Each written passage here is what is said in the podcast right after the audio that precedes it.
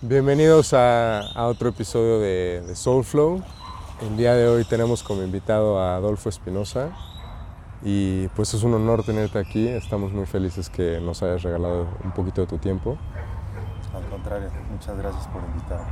Y pues vámonos de lleno, empezando por quién eres, o sea, quién es Adolfo Espinosa y cómo llegaste a hacer lo que estás haciendo hoy en día. Muchas gracias, con todo gusto. Bueno, voy a hablar un poquito de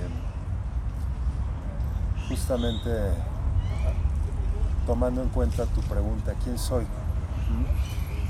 Eh, voy, a hablar, voy a empezar a hablar de mí desde la parte racional, desde la parte física, ¿sí? porque justamente uno de los trabajos que hago constantemente en mi día a día es liberarme de ese nombre, es liberarme de esos títulos que a veces nos da la sociedad, la educación, la formación.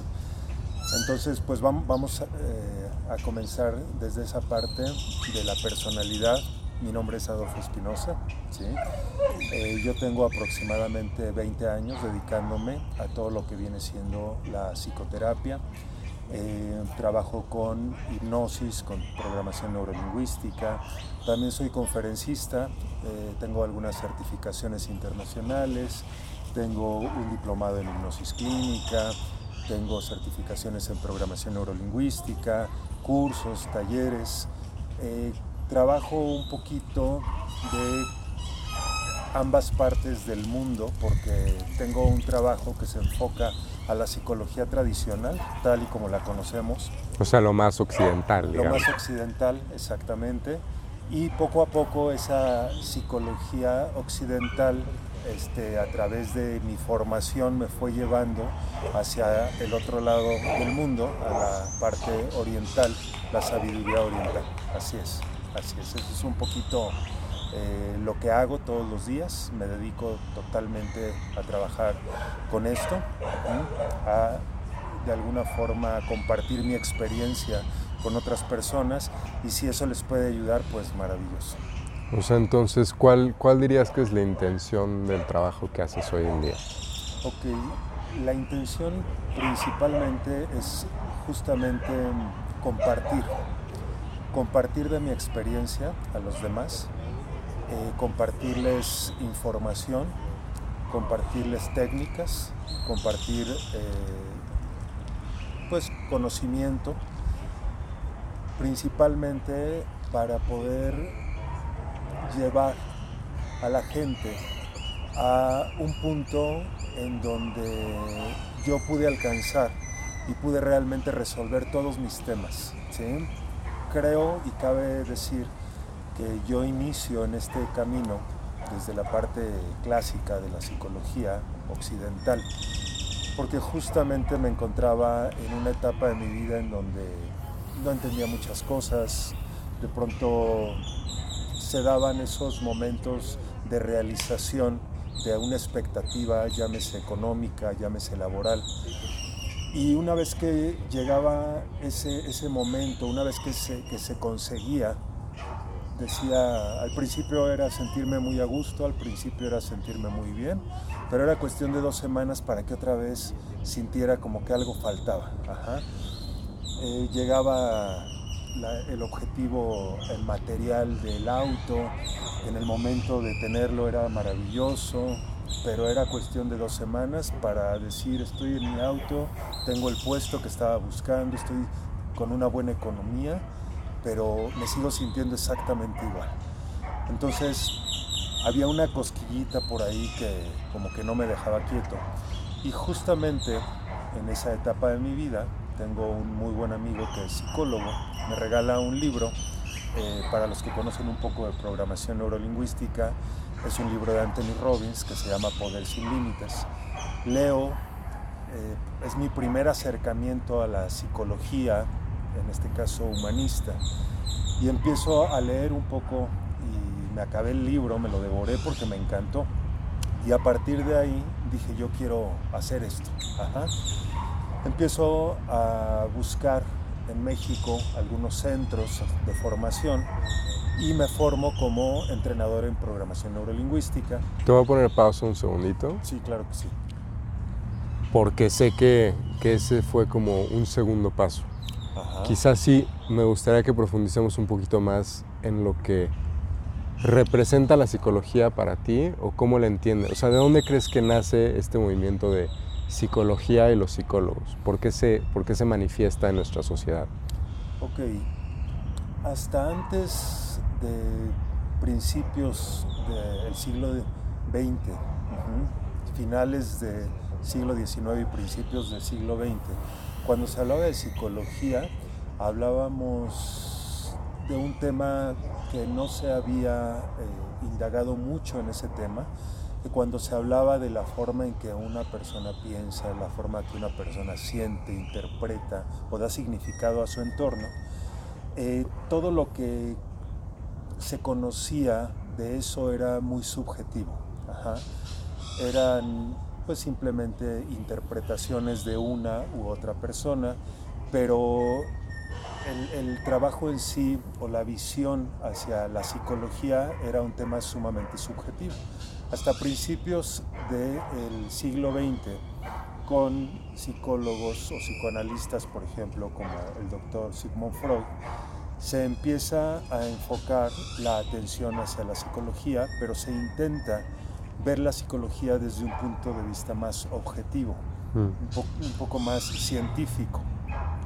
Y a partir de ahí es que se, eh, se empiezan a llevar a cabo eh, una, una, serie de estudios a través de lo que es la observación del comportamiento humano, a través de lo que es eh, el análisis, por ejemplo, de la psique, de las emociones, por qué sentimos como sentimos, por qué una persona frente a un fenómeno puede sentir completamente diferente a lo que siento yo frente a ese mismo fenómeno. Y justamente es a partir de ahí que empiezan a enfocarse un poquito más, ¿sí? a estudiar lo que es la psique humana. ¿sí? Y empiezan a tratar de llevar este conocimiento hacia lo científico, hacia lo objetivo. Digo a tratar porque el día de hoy sabemos aún en el año 2020 no conocemos a profundidad lo que es el manejo de nuestra psique, el manejo de la mente. Todavía hay muchísimas cosas que están en una incógnita, no sabemos exactamente, es tan amplio, es tan grande que realmente el conocimiento que tenemos de la psicología es muy muy pequeño. Entonces, muchos psicólogos dicen que y hablan de la, del psicoanálisis, por ejemplo, como si fuera ciencia, pero en realidad de ciencia no tiene absolutamente nada. Así es. Okay. Así es como inicia todo esto. Entonces, digamos un poquito en resumen, como que de esta bueno, de estas ganas de entender un poco al ser humano y entenderse uno mismo, nace el interés por entender los diferentes puntos o las diferentes maneras en las que las personas pueden llegar a interpretar su realidad, ¿no? Y como que de eso se empiezan a hacer estudios, o sea, en una forma más científica, digamos, uh -huh. para más o menos darle un poco de validez a los argumentos que están tratando de hacer estas personas, ¿no? Exactamente, exactamente. Okay. De alguna forma eh, buscan maneras de poder, eh, pues como estandarizar un poco eh, el estudio de la psicología y pues crean lo que viene siendo la, la, el estudio de la psicología, ¿sí? tal cual. Entonces, a partir de ese momento eh, ya empieza a haber una formación académica uh -huh. ajá, en donde las personas que están interesadas en conocer, en conocer un poco la psique humana, en conocer cómo funciona nuestra mente, pues empiezan a, tomar este tipo de, de, de, capacitación, de entrenamiento, eh, para tener una idea un poquito más estructurada de lo que es la psicología. Pero, repito, desde mi experiencia, desde mi punto de vista, desde mis filtros, la psicología es algo que no se puede estandarizar. Ajá. Es, es, algo tan grande que difícilmente lo podemos poner en un libro, difícilmente lo podemos poner eh, en una guía de trabajo, ¿sí? en una formación académica. Entonces dirías que quizás el hecho de que sea tan abierta y tan libre de interpretación y que haya tantos factores que muchas veces es difícil de, de realmente entender o poder ver, fue lo que te llevó a buscar algo que te dejara las cosas quizás un poco más claras, como la programación neurolingüística. Eh, exactamente. Eh, existen cuatro fuerzas en la psicología. Ok. Está el, el, estudio de la psique se divide en cuatro, en cuatro fuerzas. La primera fuerza es el psicoanálisis, Ujú. tal y como lo conocemos. La segunda fuerza es la parte la terapia cognitivo-conductual. La tercera fuerza, la segunda fuerza es la terapia cognitivo-conductual. La tercera fuerza es eh, la terapia humanista y hasta más o menos por ahí del año 70 del siglo pasado aparece una nueva fuerza que es la terapia eh, transpersonal. Esta, la psicología se divide en estas cuatro corrientes, en estas cuatro fuerzas y las personas pueden estudiar o, o pueden acercarse a la psicología desde cualquiera de estas fuerzas. Ok. Entonces, digo, por lo poco que, que tuvimos la oportunidad de platicar antes de que empezara el programa, me comentabas que más o menos tu trayectoria, pues fue como irte moviendo casi, casi que a- con estos cuatro pasos, de uno al otro, al otro, al otro, ¿no? Así es. Entonces, ¿por qué no nos platicas? Digo, ya nos diste a entender más o menos lo que es la psicología, de dónde viene, cuáles son sus diferentes ramas. ¿Cómo te moviste tú en esas ramas? ¿Y por qué pasaste de lo más tradicional a lo humanista y luego a lo transpersonal?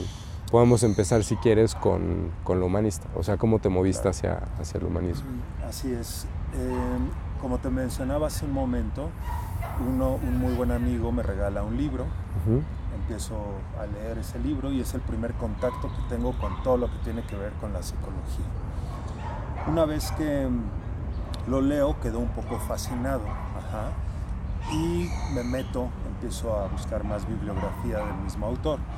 Eh, leo dos, tres libros por ahí eh, que se me hacen bastante interesantes, incluso me quedé un poco asombrado, impactado, si la mente realmente podía tener eh, ese tipo de cambios en un ser humano, ¿sí? si realmente podíamos llevar a cabo todas las cosas que decían ahí a través del poder mental. Elijo estudiar a profundidad programación neurolingüística. Eh, paso por dos o tres escuelas aquí en México que la verdad no me sentí muy satisfecho, por lo cual decido estudiar directamente con uno de los creadores de la programación neurolingüística, que es el doctor Richard Bandler. Eh, estudio con él, me certifico con él como entrenador en, programación neurolingüística y empiezo justamente a trabajar dando certificaciones de programación neurolingüística. La programación neurolingüística, yo tengo mucho cariño con la programación neurolingüística porque fue la puerta que me, que me dio acceso a este mundo de la psicología. Sin embargo, conforme voy aprendiendo, la, la programación neurolingüística nace eh, de tres corrientes terapéuticas, psicoterapéuticas, que hacen que el doctor Richard Bandler y John Grinder creen la programación neurolingüística. Estas corrientes psicoterapéuticas es la terapia familiar de Virginia Satir, la gestalt eh, de Fritz Perls y por último la hipnoterapia de Milton Erickson. Estas tres corrientes llaman mucho la atención del doctor Richard Bandler en un principio. Él daba cursos de gestalt en su, en su cochera y en esos cursos de gestalt conoce a John Grinder. Eh, se fusionan, John Grinder es lingüista, eh, Richard Bandler matemático. Curiosamente se dice que los mejores hipnotistas no son ni médicos ni psicólogos. Es algo, un dato extraño, pero así es.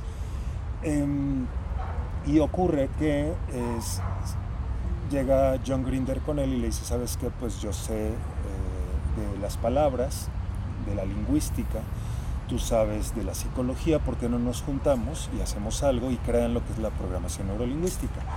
Como mencionaba hace un momento, la programación neurolingüística viene de la terapia gestalt, de la hipnosis ericksoniana y de la terapia familiar.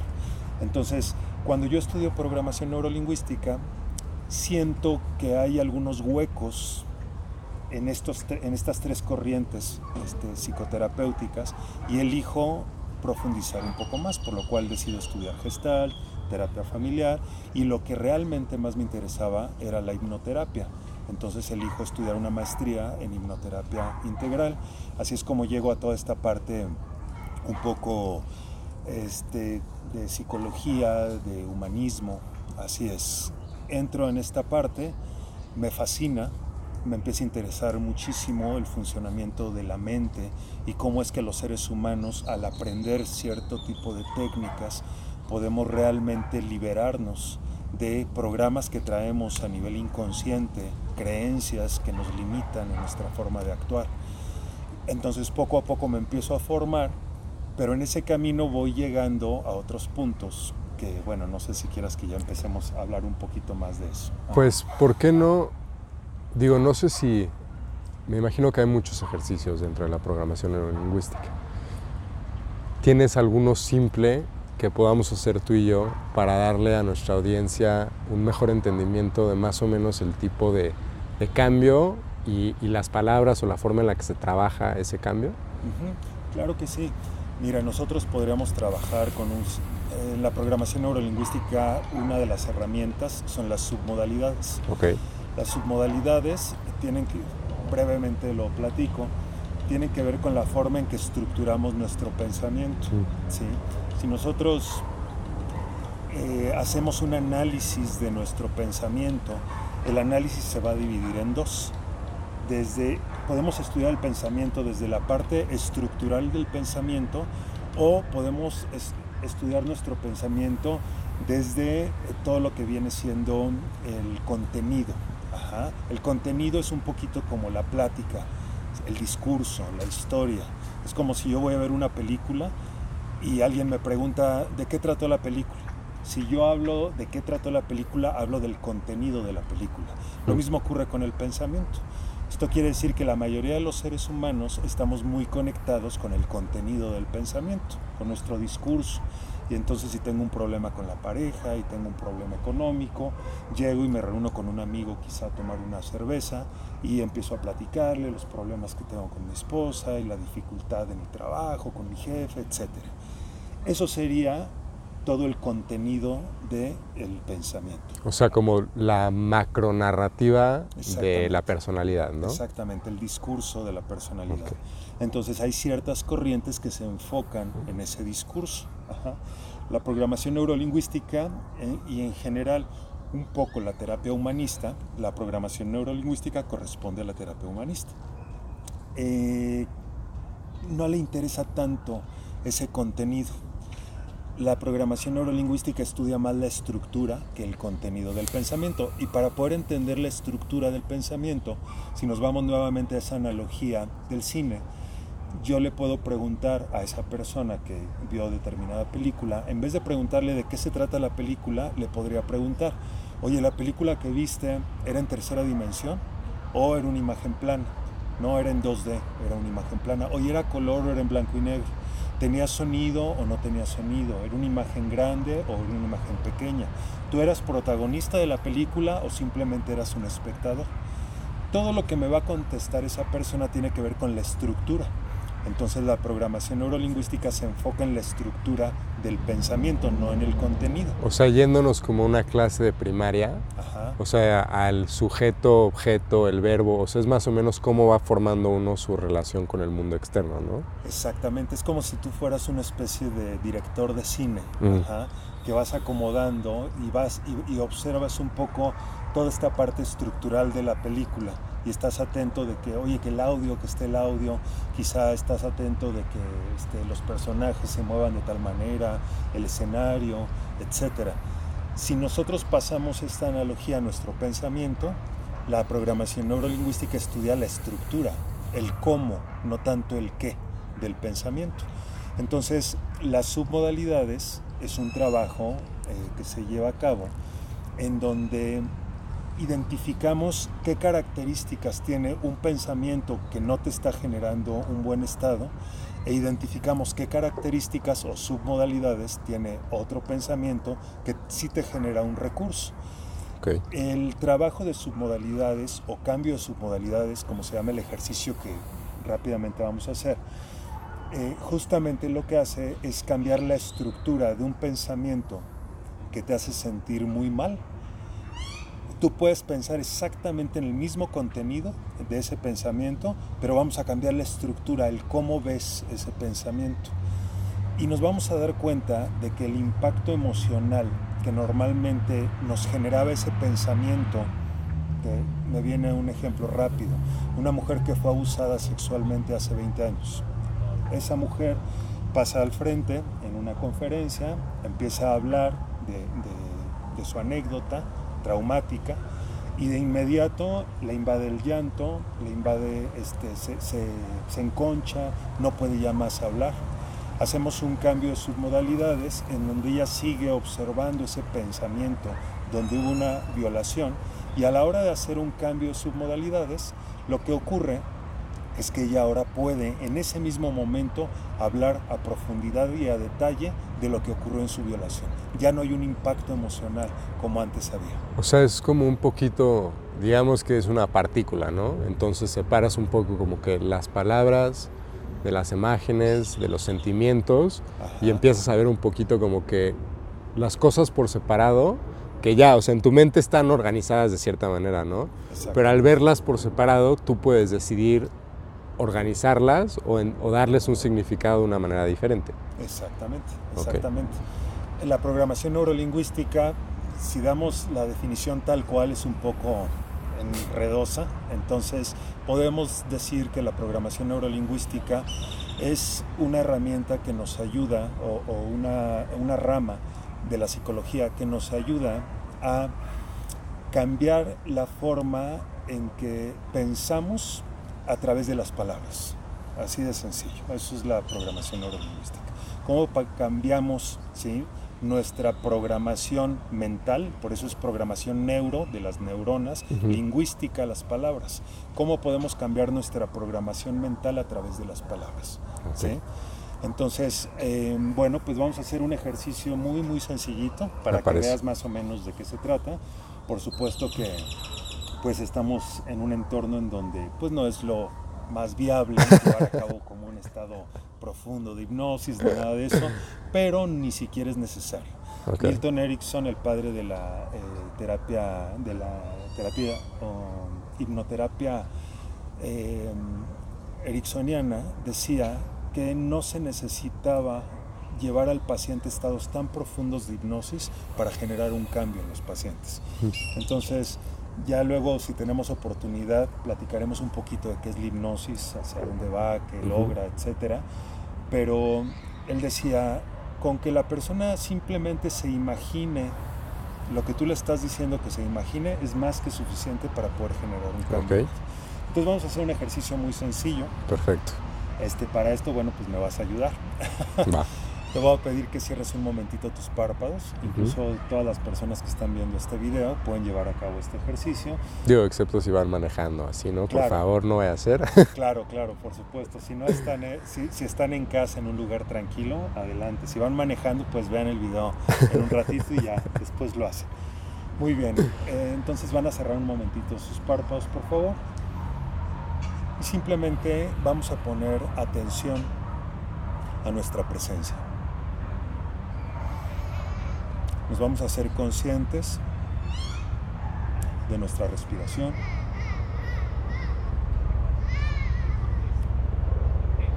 Vamos a escuchar absolutamente todos los sonidos que ocurren a nuestro alrededor. Entre más sonidos escuches, más te vas a relajar. Y entre más te relajes, mejor te vas a sentir. Utiliza los sonidos a tu alrededor para poder ir relajando tus músculos. Escucha mi voz, los sonidos de la naturaleza. Y si por alguna razón tu mente se distrae con algún pensamiento, de manera suave, simplemente regresa tu atención a tu respiración. Siente el peso de tu cuerpo sobre la banca. Y escucha absolutamente todos los sonidos que vienen de alrededor. Enfocándote totalmente en el aquí y en el ahora.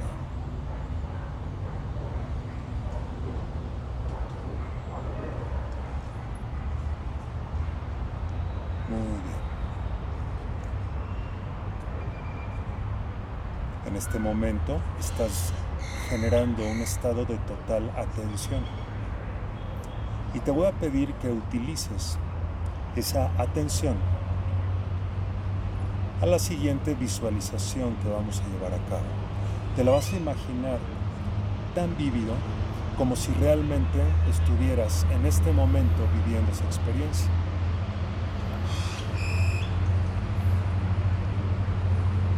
Te vas a imaginar que te encuentras formado en la fila para subirte al carrito de la montaña rusa vas con algunos amigos, están formados, ya son ustedes los siguientes en subirse a ese carrito y escuchas el ruido de cómo los carros están pasando por la montaña rusa, cómo se escuchan los rieles, la gente gritando, se siente una vibración de mucho nerviosismo, mucha tensión a tu alrededor, incluso adrenalina, puedes incluso respirar un poco de cortisol. Hay mucho estrés, mucha ansiedad a tu alrededor y tú te sientes un poco nervioso porque es la primera vez que te vas a subir a la montaña rusa. En ese momento frente a ustedes llega la fila de carros, se abren los cinturones y la gente, unos se bajan corriendo a volver el estómago, otra gente se baja blanca, algunos llorando, otros un poco riéndose, nerviosos, algunos quieren volver a subir, otros ya no quieren volver a subir. Hay un adolescente por ahí que se encuentra casi en un estado de pánico.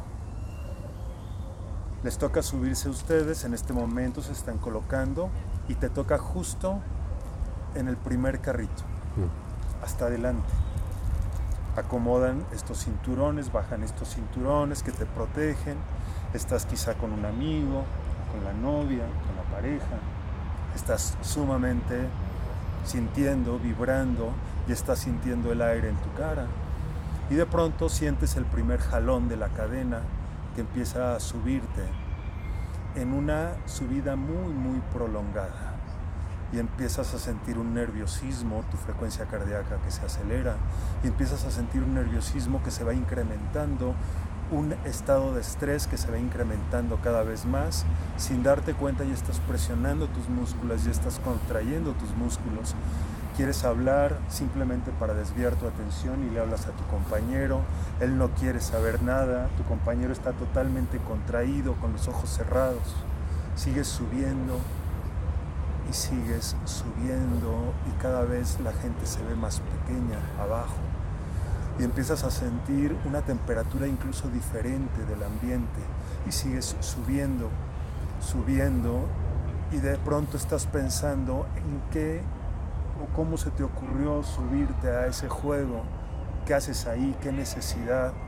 Estás en la parte más alta, escucha los rieles sobre la madera, llegaron hasta la parte más alta toman un plano y va girando estos carritos y miras hacia tu izquierda una bajada en picada, totalmente en picada, te estás acercando a esa bajada, te estás acercando, te tensas mucho más, la gente está gritando, la gente está llorando y en este momento escuchas como los rieles se están encaminando hacia esa bajada, hasta que ahora sí, Llega el momento de la bajada, no se ven ni siquiera los rieles y cae a toda velocidad. Siente la velocidad en todo tu cuerpo. Escucha los rieles, cómo están sobre la madera. Muy bien. Continúa inhalando y exhalando. Y te voy a pedir ahora que borremos esa imagen, borra esa imagen. Hazte consciente del aquí y del ahora. Hazte consciente de tu respiración y del peso de tu cuerpo sobre la banca.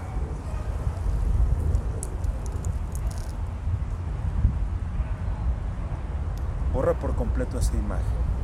Incluso pon atención en tus manos e identifica cuál de las manos se encuentra más relajada que la otra, si la izquierda o la derecha. Muy bien, simplemente esté consciente de eso. Y ahora lo que vamos a hacer es un ejercicio muy sencillo. Te voy a pedir que vayamos a visualizar nuevamente, estás frente a la montaña rusa, nada más que ahora estás sentado en una banca como en la que nos encontramos en este momento. Quizá compraste un hot dog, palomitas, tienes tu refresco, se estás comiendo y estás sentado en la banca. Y desde esta banca vas a observar que hay gente formada en la fila que se va a subir a ese juego y que para ti son unos locos que se van a subir. Tú jamás te subirías ni te arriesgarías en eso. Y observa cómo se están subiendo a la montaña rusa Tú estás en la banca, estás comiéndote tu hot dog, estás con tus palomitas, tus nachos, echándote un poco de refresco y ves cómo arranca el motor y cómo empieza a subir los carritos en esa subida empinada, pero tú estás sentado en tu banca, es más, te estás, hasta riendo de esos pobres mortales que se les ocurrió subirse a ese juego y observas cómo el carrito va dando vuelta en la parte más alta, y de pronto la gente grita y el carrito, la, hilera de carros baja por esa bajada y tú estás tranquilo en tu banca. Muy bien, continúa inhalando y exhalando y a la cuenta de tres vas a abrir tus párpados, regresando por completo al aquí a la hora. Uno, borra esa imagen y regresa a ti, a tu centro. Siente el peso de tu cuerpo sobre la banca, esté consciente de la presencia. Dos. Y a la cuenta del siguiente número vas a abrir tus párpados, regresando por completo al aquí a la hora. Y tres. Muy bien. Cuando gustes puedes abrir tus párpados. Totalmente de regreso. Muy bien. ¿Cómo te fue? Bien, interesante. Platícame un poquito de cómo fue tu primera experiencia y cómo fue la segunda. Pues la primera es muy vivencial, o sea, en el sentido de que estás subiéndote a la montaña rusa, estás con la atención de la fila, estás en esa experiencia de, de pues ya me toca, ¿no? Y, o sea, ese me toca va desde que te estás subiendo hasta que ya vas a caer, ¿no? Exactamente. Y la otra es más como observador, o sea, estás muy, como, como si estuvieras en el cine, porque estás en tu banca echando la botanita, echando el refresco y viendo la experiencia, no que te está pasando a ti, sino que le está pasando a alguien más, desde lejos. O sea, realmente tu experiencia es la del observador. ¿Cuál experiencia, emocionalmente hablando, fue más impactante? La primera. La primera, sí. ok. Eh, lo que hicimos ahorita fue un ejercicio de submodalidades en donde llevamos a cabo una técnica que se llama disociación. Normalmente cuando nosotros estamos metidos en nuestros pensamientos, estamos asociados a nuestros pensamientos. ¿Qué quiere decir esto? Asociado es cuando vemos desde nuestros propios ojos lo que está ocurriendo. Cuando vivimos en primera persona, como el primer escenario que, desarrollamos, vives en primera persona eh, lo que ocurre si te das cuenta, cuando tú estás en primera persona vivenciando el fenómeno, es mucho más impactante a cuando estás en tercera persona disociado de la persona que se subió a ese carrito de la montaña rusa, viéndolo en tercera persona desde acá, comiendo mis palomitas, echándome mis nachos y observando cómo esos locos se subieron a esa montaña rusa. Cuando nosotros hacemos trabajo de submodalidades, hacemos algo parecido. Hay gente, como el ejemplo que te daba hace unos minutos, de esta mujer que había sido abusada, violentada, violada, 20 eh, años atrás, esa mujer a la hora de narrar su experiencia de violación, la narraba desde una primera persona. El subconsciente no sabe diferenciar entre los tiempos, el subconsciente es atemporal. Todo lo que tú pienses para el subconsciente está ocurriendo en este preciso momento. Entonces esta mujer violada, a la hora de narrar su experiencia, no, no fue violada hace 20 años. Para el subconsciente está siendo violada en este momento. Entonces el subconsciente y nuestra mente nos prepara para la experiencia que estamos viviendo. Mm. Como el subconsciente cree que está siendo violada, empieza a generar una aceleración en su pulso cardíaco una aceleración en su respiración, va a haber contracción muscular, va a activar su sistema nervioso simpático, va a haber mucho estrés en ella y va a reaccionar como si hubiera sido violada en este preciso momento. A través de ejercicios de programación neurolingüística como el que acabamos de hacer, podemos ayudarle a una persona a que se disocie de esa experiencia, a que cada vez que ella, aquí no estamos cambiando la experiencia, la experiencia ocurrió, no estamos diciendo ni, ayudándole a interpretar de una forma diferente la experiencia, no, la experiencia ocurrió. Lo único que hacemos es jugar un poco con la estructura de su pensamiento y le decimos a esta persona, por ejemplo, nárranos el evento, la anécdota en donde eres abusada, en donde eres violada, pero te vas a imaginar que estás sentada en la butaca de un cine y que en la película es donde te están violando. No vas a imaginarte al hombre sobre ti, a tu tío que te abusaba sobre ti, sino que te vas a imaginar que tú te estás viendo a ti misma en la película y tu tío te está violando, pero en la película. Tú estás sentada en la sala de cine. Desde que nosotros hacemos esta práctica de disociación, en ese momento la persona va a poder narrar el evento traumático, pero con, una o con un impacto muy menor al que lo al que ocurrió en un principio. Sí, sin él. exactamente. Ya no, es, ya no me pasó a mí, le está pasando la de la película. Entonces, em, nos empezamos a dar cuenta de que esta persona se empieza a tranquilizar, sin embargo está narrando el evento traumático, pero ya está más tranquilo. Si a eso le añadimos y le decimos que se imagine que la pantalla es un poco más pequeña, si ella está viendo esa imagen a color y le pedimos que ponga en blanco y negro la pantalla, y aparte ella olía incluso el aliento de su tío y le pedimos que ahora ya no lo huela porque ahora está disociada. Y aparte esta persona nos dice que escuchaba la voz de su tío y ahora lo que hacemos es que cambiamos la tonalidad de voz del tío y jugamos un poco con el volumen de la voz y quizá le metemos de fondo una música incluso chusca. Entonces esa persona va a poder vivenciar, va a poder narrar ese evento traumático pero ahora ya no tiene, ni siquiera se le acerca el impacto emocional que tuvo en un principio. A través de hipnosis lo que hacemos es programar a esta persona para que cada vez que recuerde esa experiencia, la recuerde con todos estos cambios de submodalidades.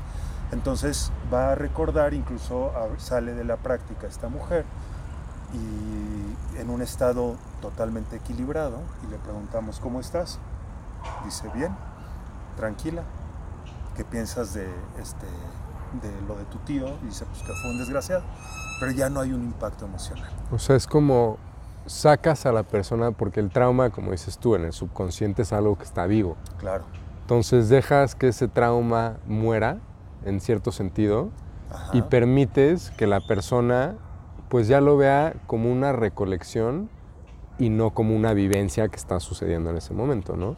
Y a la, o sea, al volver a regresar esa persona al presente, le permites pues desligarse de ese amarre energético o mental que traía con la experiencia traumática que tuvo. Y entonces ya al estar aquí, o sea, esa cosa o esa experiencia sigue ahí, pero ya, ya no te está jalando y te está molestando todo el tiempo. Ya ya está, uno es el que está en control de, la forma en la que interactúa con esa experiencia. Exactamente.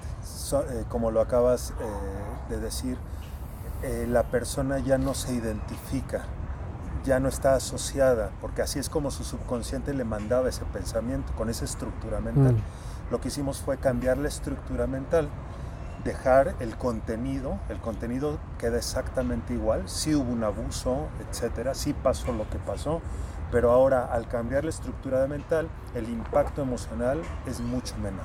Y la persona lo que ocurre con ella es que empieza a ser funcional en donde eh, previamente no era funcional. Quizá era una persona que tenía miedo de que un hombre se le acercara, pero el hombre que se acerca en este momento no es un violador, es un hombre que quizás simplemente se quiere sentar a platicar contigo o te quiere invitar a bailar, ¿sí? Nada más. Entonces esa persona debido al trauma había dejado de vivir experiencias muy buenas de la vida porque estaba anclada, identificada entre una asociación, ella conceptualizó, quizá generalizó. Eso que hizo el tío lo generalizó hacia todos los hombres y conceptualizó al hombre como un violador. O sea, ya no está filtrando su experiencia del presente a través de su experiencia del pasado. Exactamente. Ya está aquí y está abierta a que los hombres pues la van a o sea, los hombres la pueden tratar de una manera diferente a la que la trató su tío, que no todos los hombres son así, ¿no? Exactamente. Y lo que ocurre en la parte ya más práctica del día a día es que ahora llega la paciente una semana después, feliz, y te dice, ¿qué crees? Que tuve una reunión, este se acercó un amigo de mi hermano, que pues, la verdad siempre me ha echado ojo y yo también como que pues, no, no está tan mal, me sacó a bailar y ¿qué crees? No sentí absolutamente nada. Entonces, para, por ejemplo, un trastorno de estrés postraumático, este tipo de experiencias, este tipo de herramientas son maravillosas. Así es. Eso es un poquito lo que hace la programación neurolingüística. Pues sí, increíble, la verdad. Sí, es muy interesante, es muy interesante. Y algo que yo le reconozco a la programación neurolingüística es el trabajo de algo que ellos llaman metamodelo. El metamodelo tiene que ver con el lenguaje es un trabajo que no es tan sencillo para los que no somos lingüistas, porque de pronto empiezas a leer un poco de bibliografía de eso y dices, ¿de qué me estás hablando? ¿No? hay mucho lenguaje, ¿sí? Pero una vez que lo agarras, que lo comprendes, que lo masticas, es una maravilla porque a través de las palabras, ni siquiera necesitamos llevar a cabo un trabajo de relajación, meditación, hipnosis. Simplemente platicando con una persona le podemos ayudar a romper, por ejemplo, una creencia. ¿sí? Y estamos platicando. Te pongo un ejemplo rápido. Una persona puede decir, yo nunca me voy a casar porque... Eh, no, no voy a poner otro ejemplo, está muy cruel. Sí, sí, sí. Vamos a pensar que una eh, mujer cree que su marido no la quiere porque le dijo que iba que llega por ella a las 8 de la noche y llega por ella a 8.25. Y ella asocia ese, ese fenómeno, si me quisiera, llegaría puntual. Cuando el querer no tiene nada que ver con la puntualidad. Quizá el marido, dentro de sus malos hábitos, es que es muy impuntual. ¿Sí? Le tocó una manifestación y está viva en México, pues está complicado, llegó 8.25 y entonces ella se siente no querida, no porque el marido no la quiera, sino porque ella tiene una creencia de que si el marido la quisiera, te, llegaría puntual. Si yo estoy platicando con esta paciente y me manifiesta esta idea, esta creencia, yo le digo, ¿cómo? O sea, entonces forzosamente una persona que te quiere tiene que llegar temprano. Y ella me dice, pues sí, porque si me quiere, pues le importo. Y si le importo, pues llega temprano. Si no llega temprano es porque no le importo, porque no. Le dije, a ver, espérame tantito, déjame entender esto. ¿Alguna vez tú llegaste tarde, por alguna razón, cuando todavía estabas este, soltera, no tenías novio, a tu casa, te fuiste de fiesta con tus amigos y por alguna razón te dieron permiso hasta las 2 de la mañana? Llegaste más tarde. ¿Alguna vez te llegó a pasar eso? Me dice, pues sí, alguna vez. Y entonces no quieres a tus papás. No, no, no, pero ¿qué tiene que ver eso? Sí, tú estás diciendo que cuando una persona llega tarde es porque no ama o no quiere a las personas. Entonces tú no quieres a tus papás. No, no, no, claro que sí los quiero. Entonces, ¿qué te hace pensar que si tu marido llegó simplemente 20 minutos tarde no te quiere? Ah, caray, sí es cierto, ¿verdad? Ay, no, no tiene. Es, en este tipo de prácticas nos ayuda el metamodelo. O sea, es como, digamos que construyen una, una creencia con cartas, ¿no? Y tú le estás aventando piedritas a sus cartas para decirle, ya deja que se caigan. Exactamente. Pero ella utiliza su parte intelectual para formular esa creencia. Entonces, desde lo intelectual, utilizamos el lenguaje para que a través de su propia lógica diga, sí es cierto, qué tonta soy. No es así.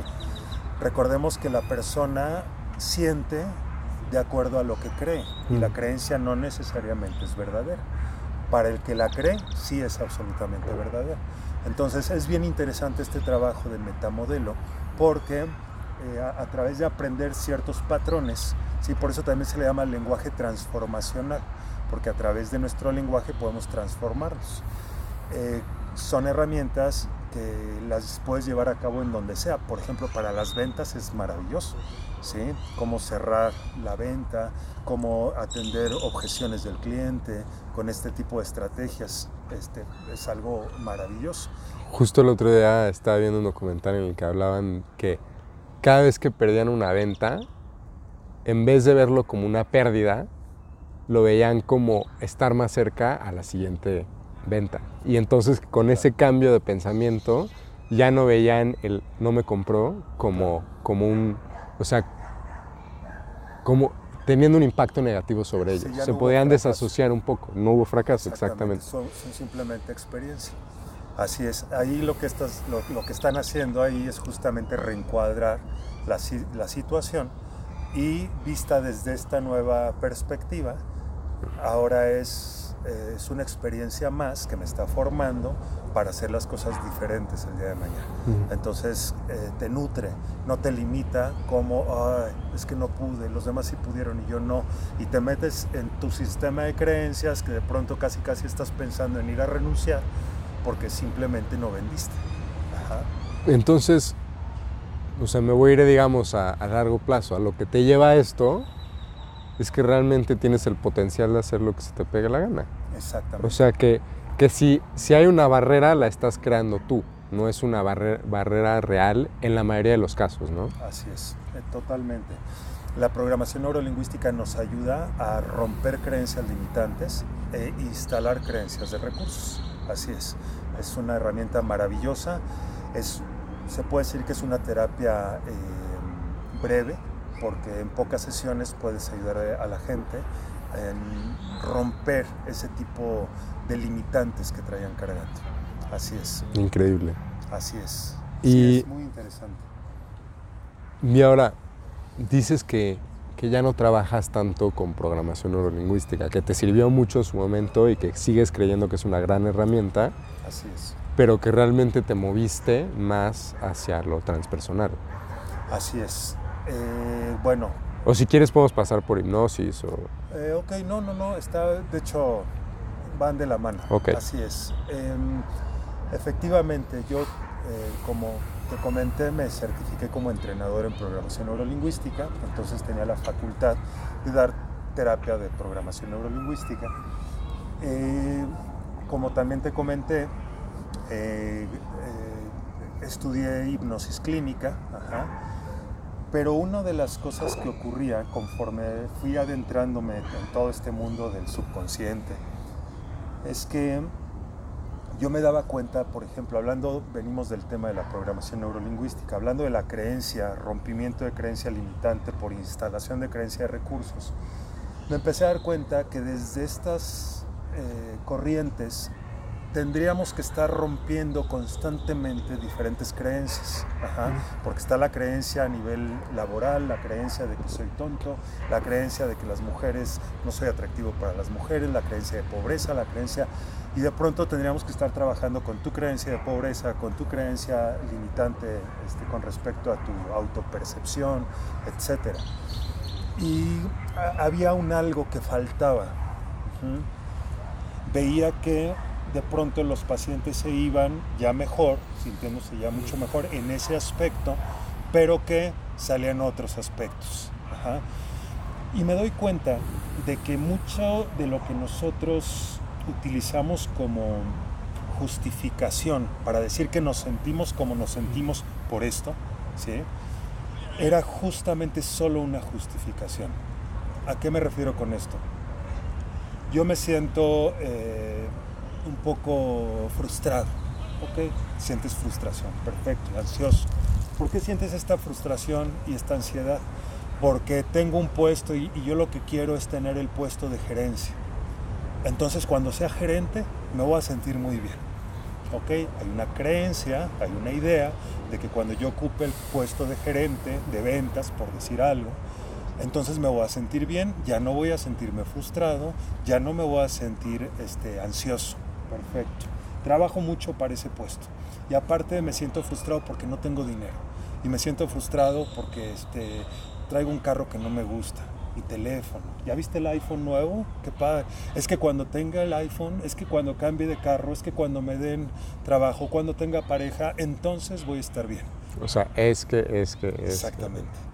Los seres humanos utilizamos como pretextos la gerencia, el carro, el teléfono, el dinero, la pareja. Lo utilizamos solo como una eh, justificación para decir por eso me siento mal. ¿Y qué ocurre?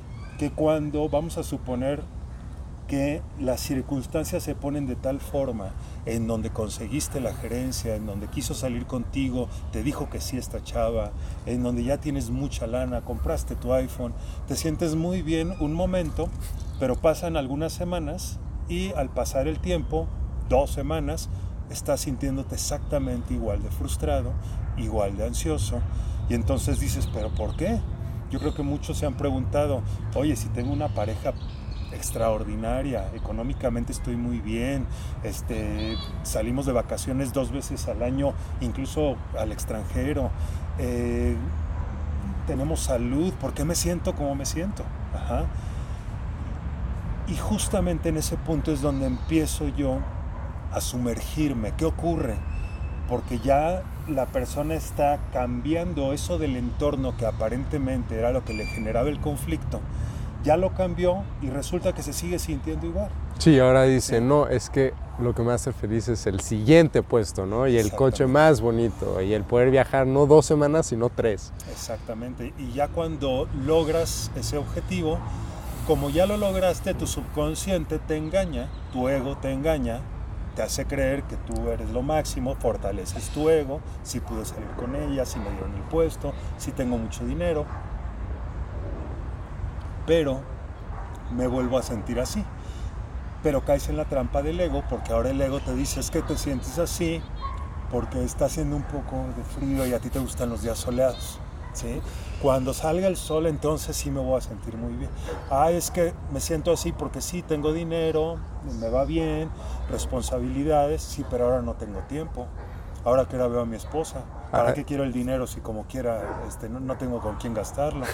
¿Sí? Esa Hay una voz que me está gritando así, budismo, budismo, budismo", o sea, que regresa a eso, ¿no? O sea, al es. desapego, que Así es. no, o sea, para ser feliz no necesitas nada de tu mundo exterior. Y supongo que más o menos a eso es a lo que te lleva. Ahorita nos puedes explicar cómo Así la es. terapia transpersonal. Efectivamente. Eh, me, me empiezo a dar cuenta de esa trampa del ego y lo empiezo a ver en mis pacientes. Incluso lo siento conmigo mismo. Oye, es que cuando tuviera la maestría y cuando esto, y ya la tuve y ya tengo esto y ya tu- los logros y la pareja y, y me, me sigo sintiendo igual. ¿Qué ocurre? Y ahí es cuando empiezo a ir un poco más allá de la personalidad. Eh, a través de la hipnosis, cuando hablamos de hipnosis clínica, la hipnosis se utiliza para muchas ramas. Para, este, hay hipnosis para la parte social, para la parte individual, este, para la parte física, para el entrenamiento deportivo, para la liberación de traumas, para muchas cosas se utiliza la hipnosis, incluso para quitar el dolor. Hay gente, yo me saqué mis cuatro muelas del juicio sin anestesia Wow. así, con pura hipnoanalgesia. Entonces, es muy interesante la hipnosis clínica, pero existe un factor. Hay, hay que, de alguna manera, eh, comentar, hay que, de alguna manera, eh, hacer ver que eh, la hipnosis es un estado mental. Ajá. Todos los seres humanos sanos entramos a hipnosis todos los días. ¿Mm? No importa si...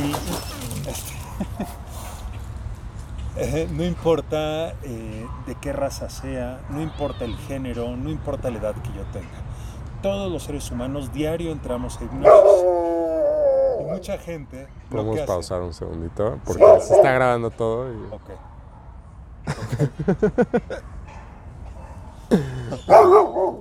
ya, ya. ¿Listo? Listo. Ok, se acabó sadita, ¿eh? Sí. ok.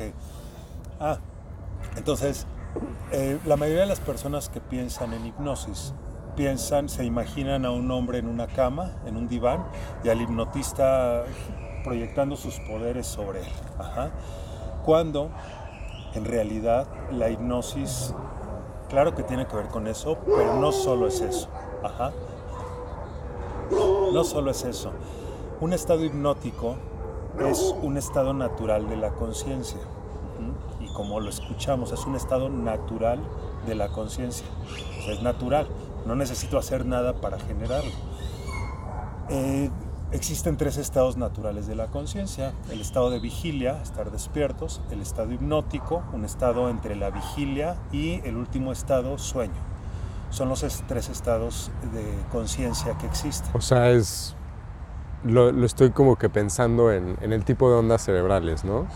O sea, está alfa y beta, que es como alerta, Luego está teta, que es este estado de hipnosis como entre sueño y despierto. Y luego está ya beta, delta, que es ya sueño profundo. Totalmente dormido. Eh, la hipnosis se puede generar desde un estado alfa, porque ya en un estado alfa estamos hablando de que las conexiones neuronales eh, ya son muy suaves, ya estamos hablando de un estado de relajación. ¿sí? Eh, un estado beta es un estado totalmente despierto, ahí no hay hipnosis, pero desde que hablamos de estado alfa ya hay una hipnosis ligera. O sea, como, como estar en el sillón viendo la tele.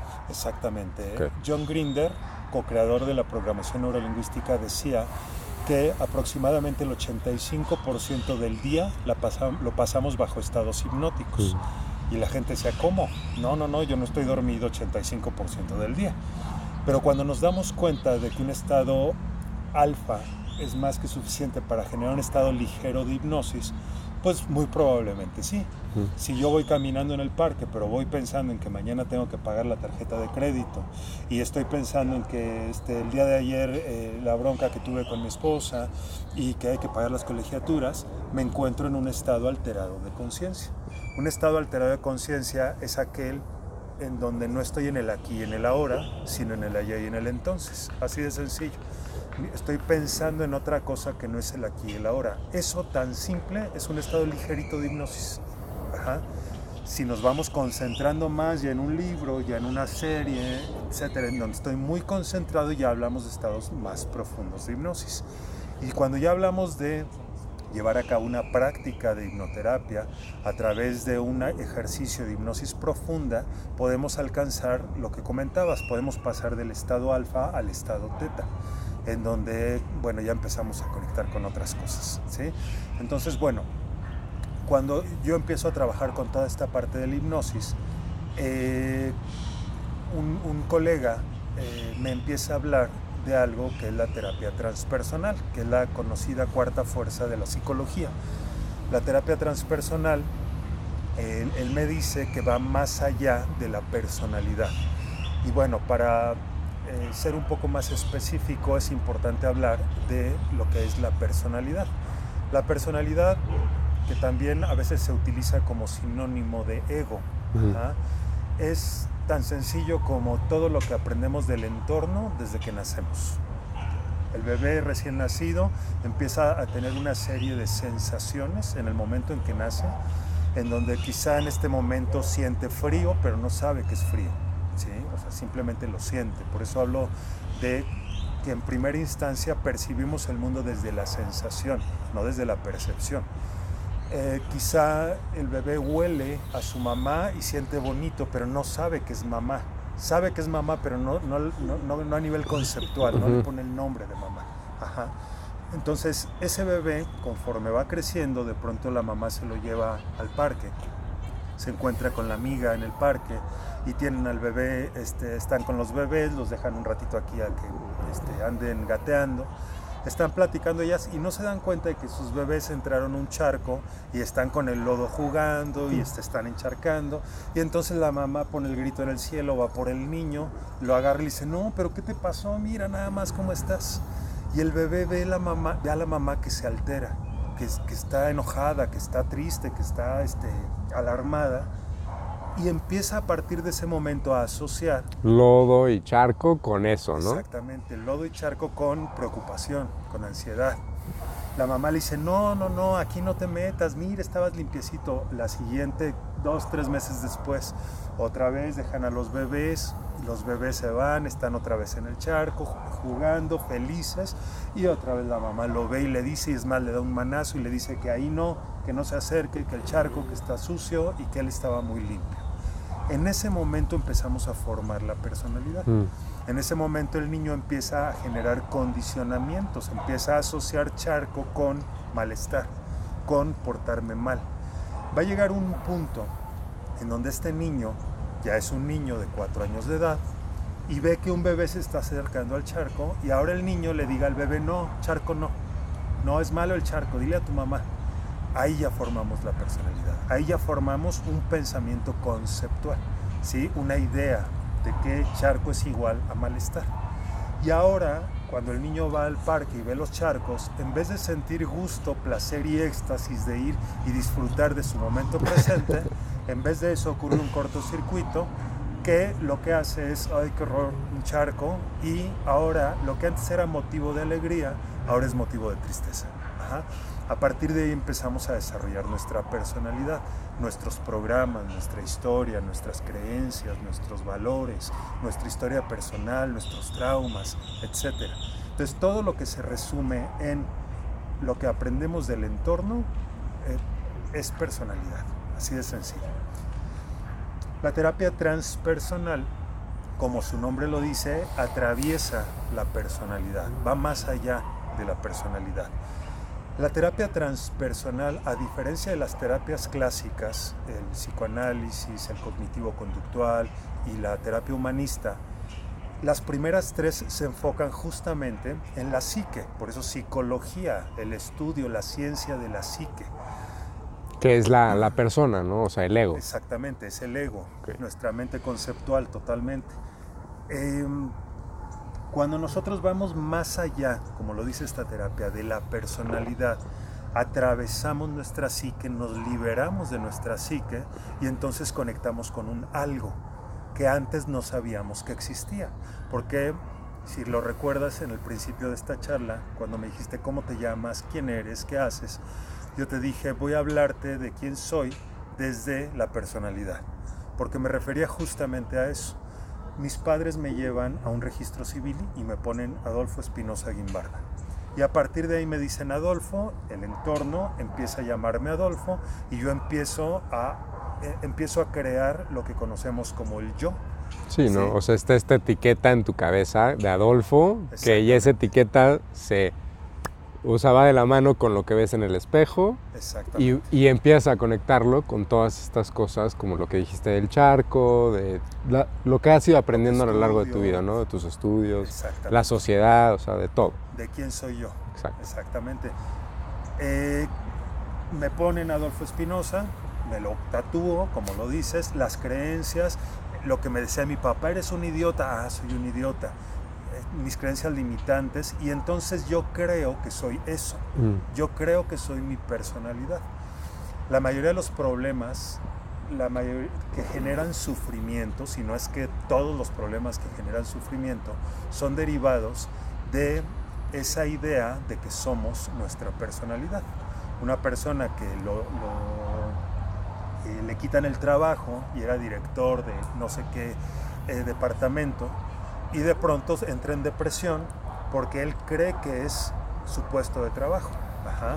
Una Y entonces hay una discordancia entre lo que cree y su realidad. Exactamente, no, no tiene idea. Él, él simplemente cree totalmente de que, de que él es el director tal. Por eso de pronto cu- cuando adquirimos eh, mucha personalidad, como por ejemplo teniendo muchos estudios, es que tengo tres licenciaturas, tengo dos maestrías, tengo esto, tengo lo otro, eh, y nos hacemos grandes porque yo soy maestro, yo soy este, experto en esto, yo soy lo otro, todo eso es pura personalidad.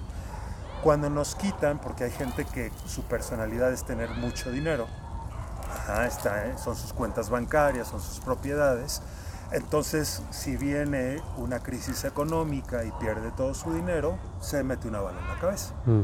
¿Sí? Porque entonces, como si yo era dinero, si yo era propiedades y ahora vendí propiedades y ahora me quedé en bancarrota, no tengo nada, pues entonces no soy nada.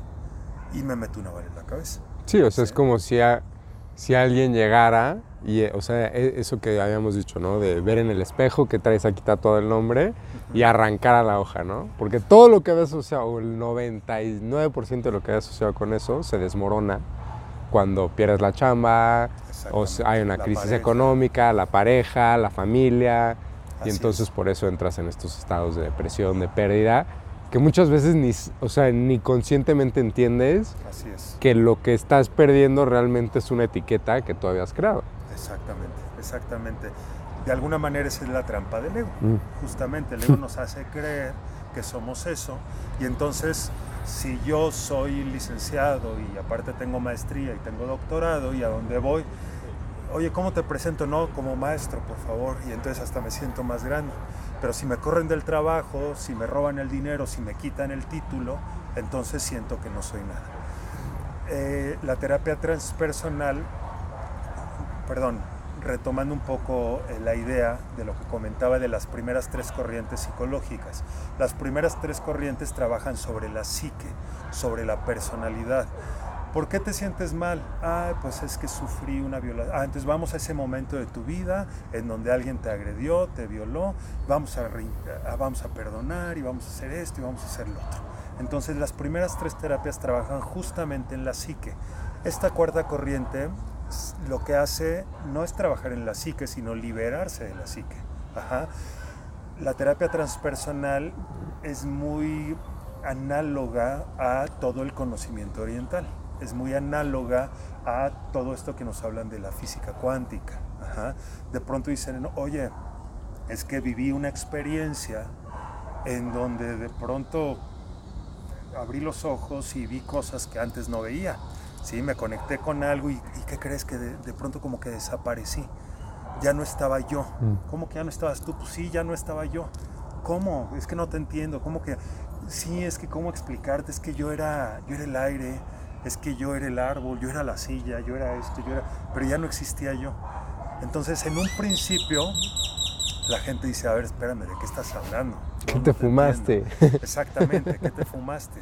Este, ¿Qué te metiste? Oye, este, háganle un examen, ¿no? Este, ¿Qué ocurre? Que cuando nosotros nos liberamos de nuestro aparato psíquico, de nuestro ego, conectamos con lo que verdaderamente somos. ¿Qué es lo que verdaderamente somos? Somos la esencia. Hay una gran diferencia entre la esencia y la personalidad. La esencia es lo que somos, lo que verdaderamente somos. La personalidad son todas esas etiquetas de lo de lo que estabas hablando. Cuando nosotros conectamos con lo que verdaderamente somos a partir de lo que hablan, por ejemplo, los budistas de la famosa muerte del ego, cuando yo mato a mi ego, por ahí decían algunos yogis que para poder realmente vivir hay que morir en, vida, para poder en realidad empezar a vivir.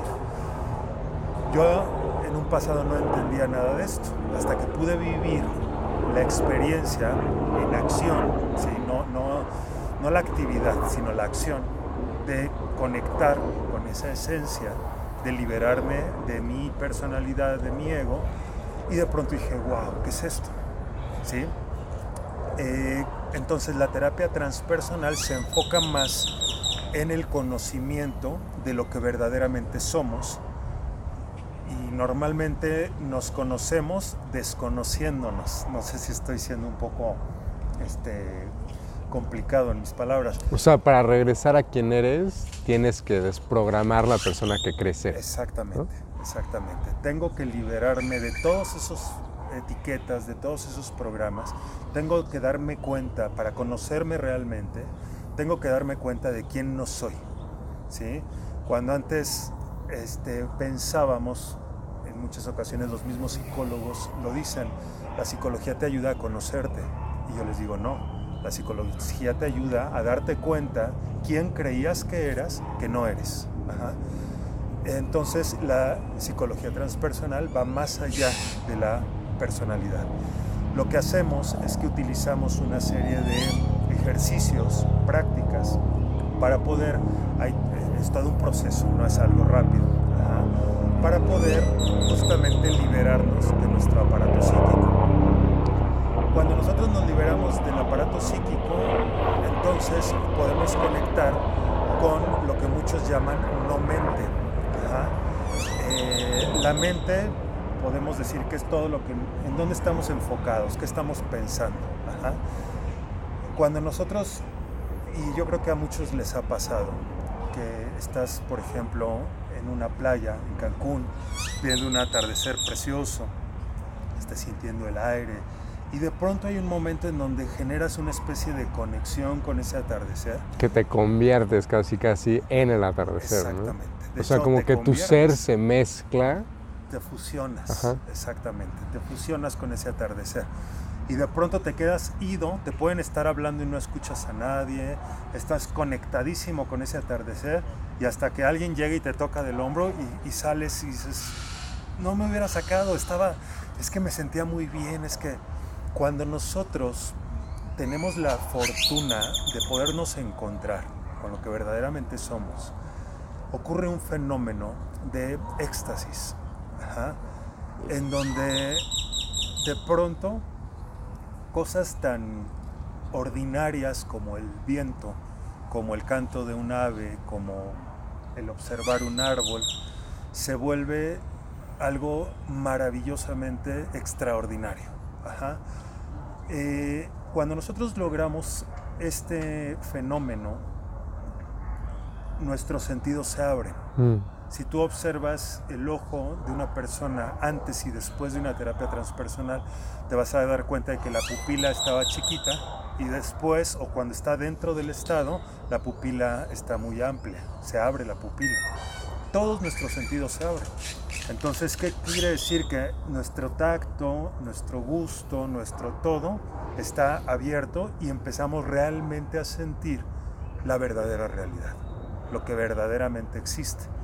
Cuando ocurre eso, generamos un estado de conexión absoluta entre el entorno y el yo, desaparece el yo, yo digo que el artista y el arte se fusionan.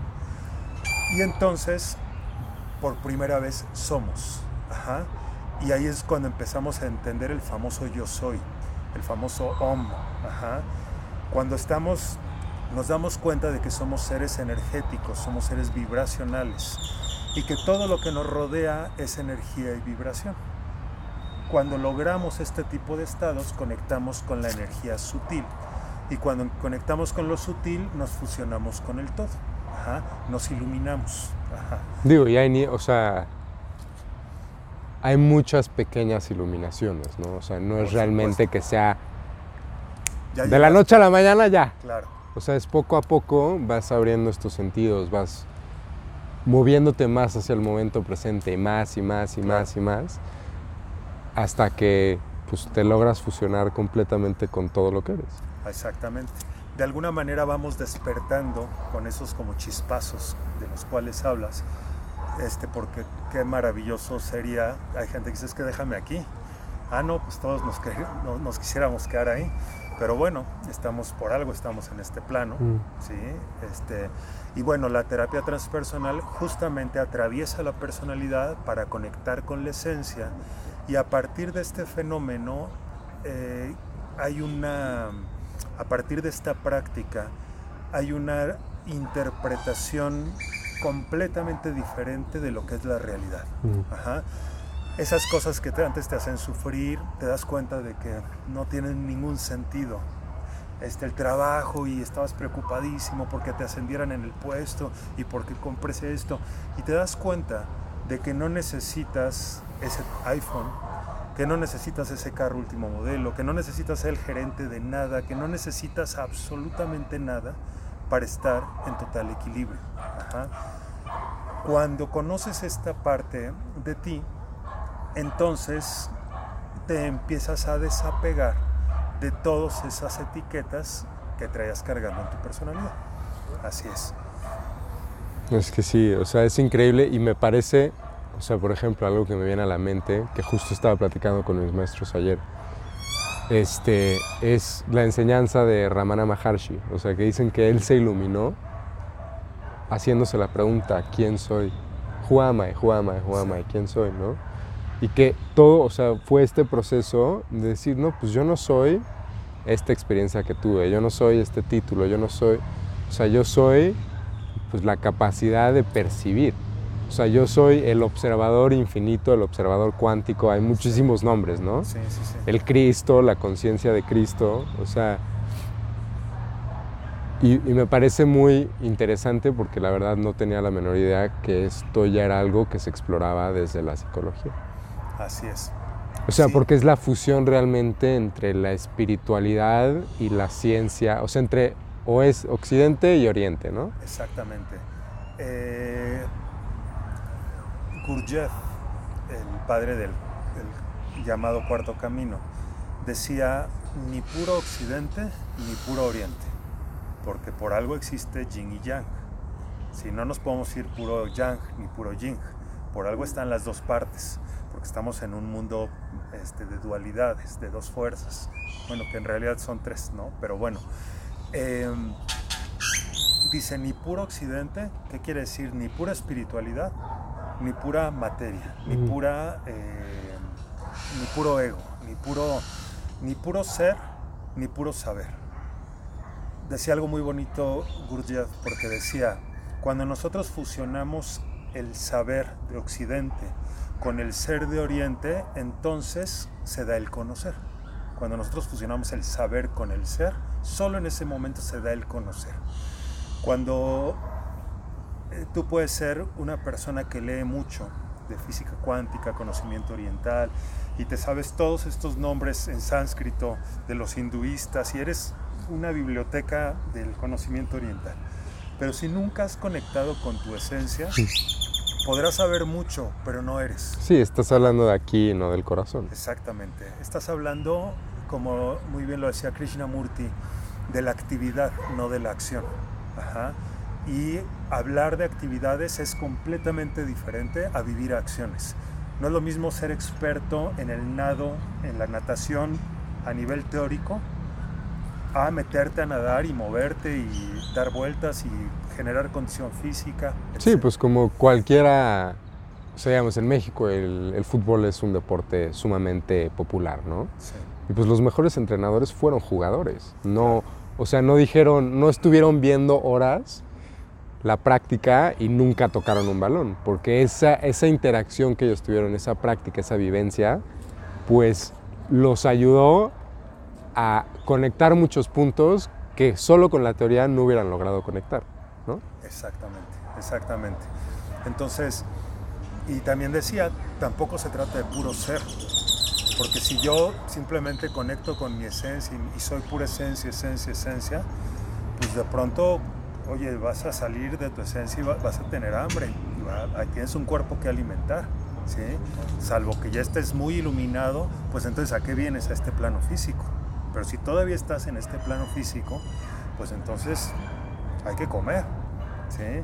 Si yo me voy a meter a una cueva y me encierro en esa cueva, yo de- de- decía Gurdjieff, yo quiero ver un yogi que está totalmente aislado y que está llevando sus prácticas, etc. Yo quiero verlo con una familia, con una mujer que piensa completamente diferente a él, con tres niños, uno gritándole y aparte no alcanza el dinero. Y quiero ver si en esa circunstancia el yogi entra en ese equilibrio al cual entra cuando está en la naturaleza, cuando está en determinada postura, cuando está este contacto con su respiración. Vamos a ver si hay mucho equilibrio, vamos a ver. Y entonces, por eso es que forma el cuarto camino, Mm. ¿sí? Porque dice el camino del monje, del fakir, del yogi, son caminos que desarrollan solo una parte, pero no son caminos integrales. Necesitamos fusionar a la mente, necesitamos fusionar a la emoción, al cuerpo, a, la parte motora, en un equilibrio para lograr justamente ese medio. Es cu- curioso que lo platiques así porque pues si- siento una conexión muy fuerte con lo que estás diciendo, porque realmente mis maestros siempre, o sea, y creo que la enseñanza principal es tienes que ser parte del mundo y ser libre del mundo al mismo tiempo, ¿no? Exactamente. O sea, y justo ayer tenía la plática con uno de mis maestros y me decía, es que hay una guerra dentro de ti, porque parte de ti quiere irse a ser el monje que vive en la cueva y otra parte de ti quiere estar en el desmadre y pasándola bien. Exactamente. Entonces trata tienes que encontrar el equilibrio entre las dos, porque si te dejas ir completamente de un lado, vas a perder tu cordura completamente, ¿no? o sea, y te vas a dejar llevar por lo material y por el ego y el sufrimiento y etcétera. Pero si te vas para el otro lado, pues te vas a desasociar completamente de tu realidad. Exactamente. Y no vas a ser una persona funcional dentro del tipo de sociedad que tenemos. Así es. O sea, realmente creo que te da tanto, o sea, este camino de, abrirte a, a, lo que va más allá del ego, pues realmente como que nutre mucho de lo material. Y a lo que voy con eso es como que te abre las puertas de tu propia creatividad. ¿no? Y entonces si, si, estás recibiendo toda esta energía y todo, toda esta creatividad, pues está ahí para que la utilices.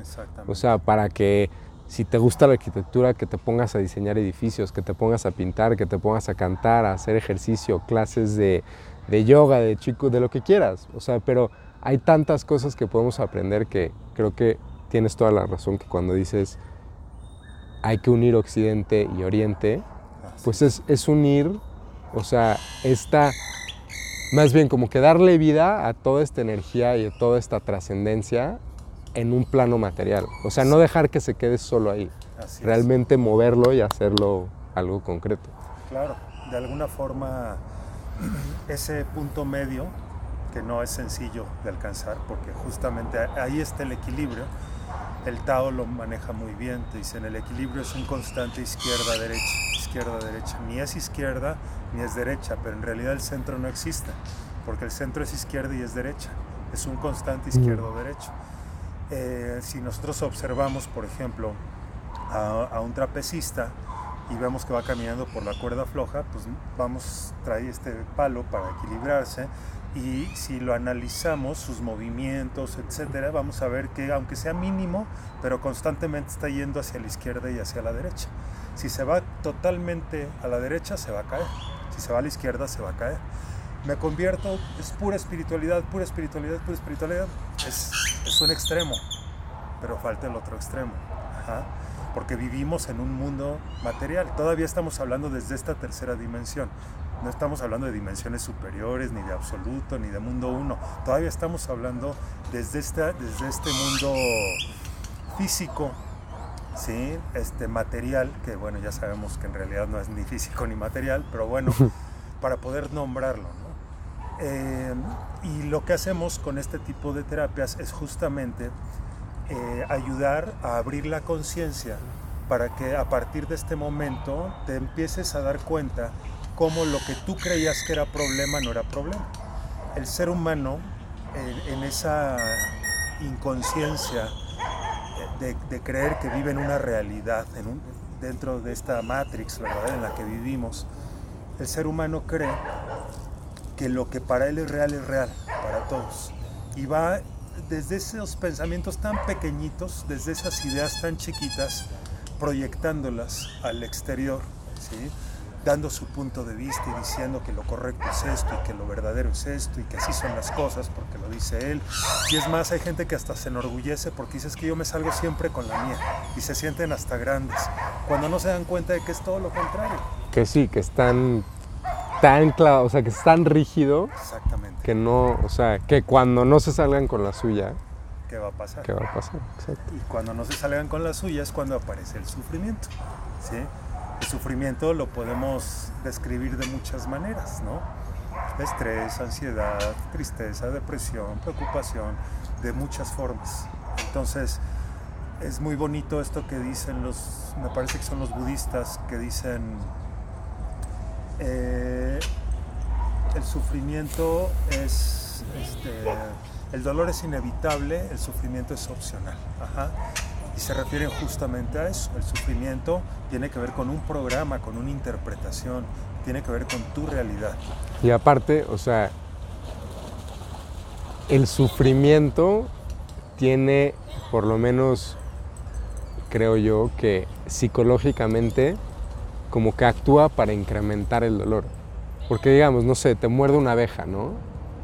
Y entre más atención le pones al hecho de que te picó la abeja y que cuánto te duele y todo, como que se empieza a inflamar más ese piquete y empiezas a darle tanta atención en vez de decir, me picó y estoy tranquilo y no pasa nada y ahorita me pongo algo y se va a desinflamar en dos días, ¿no?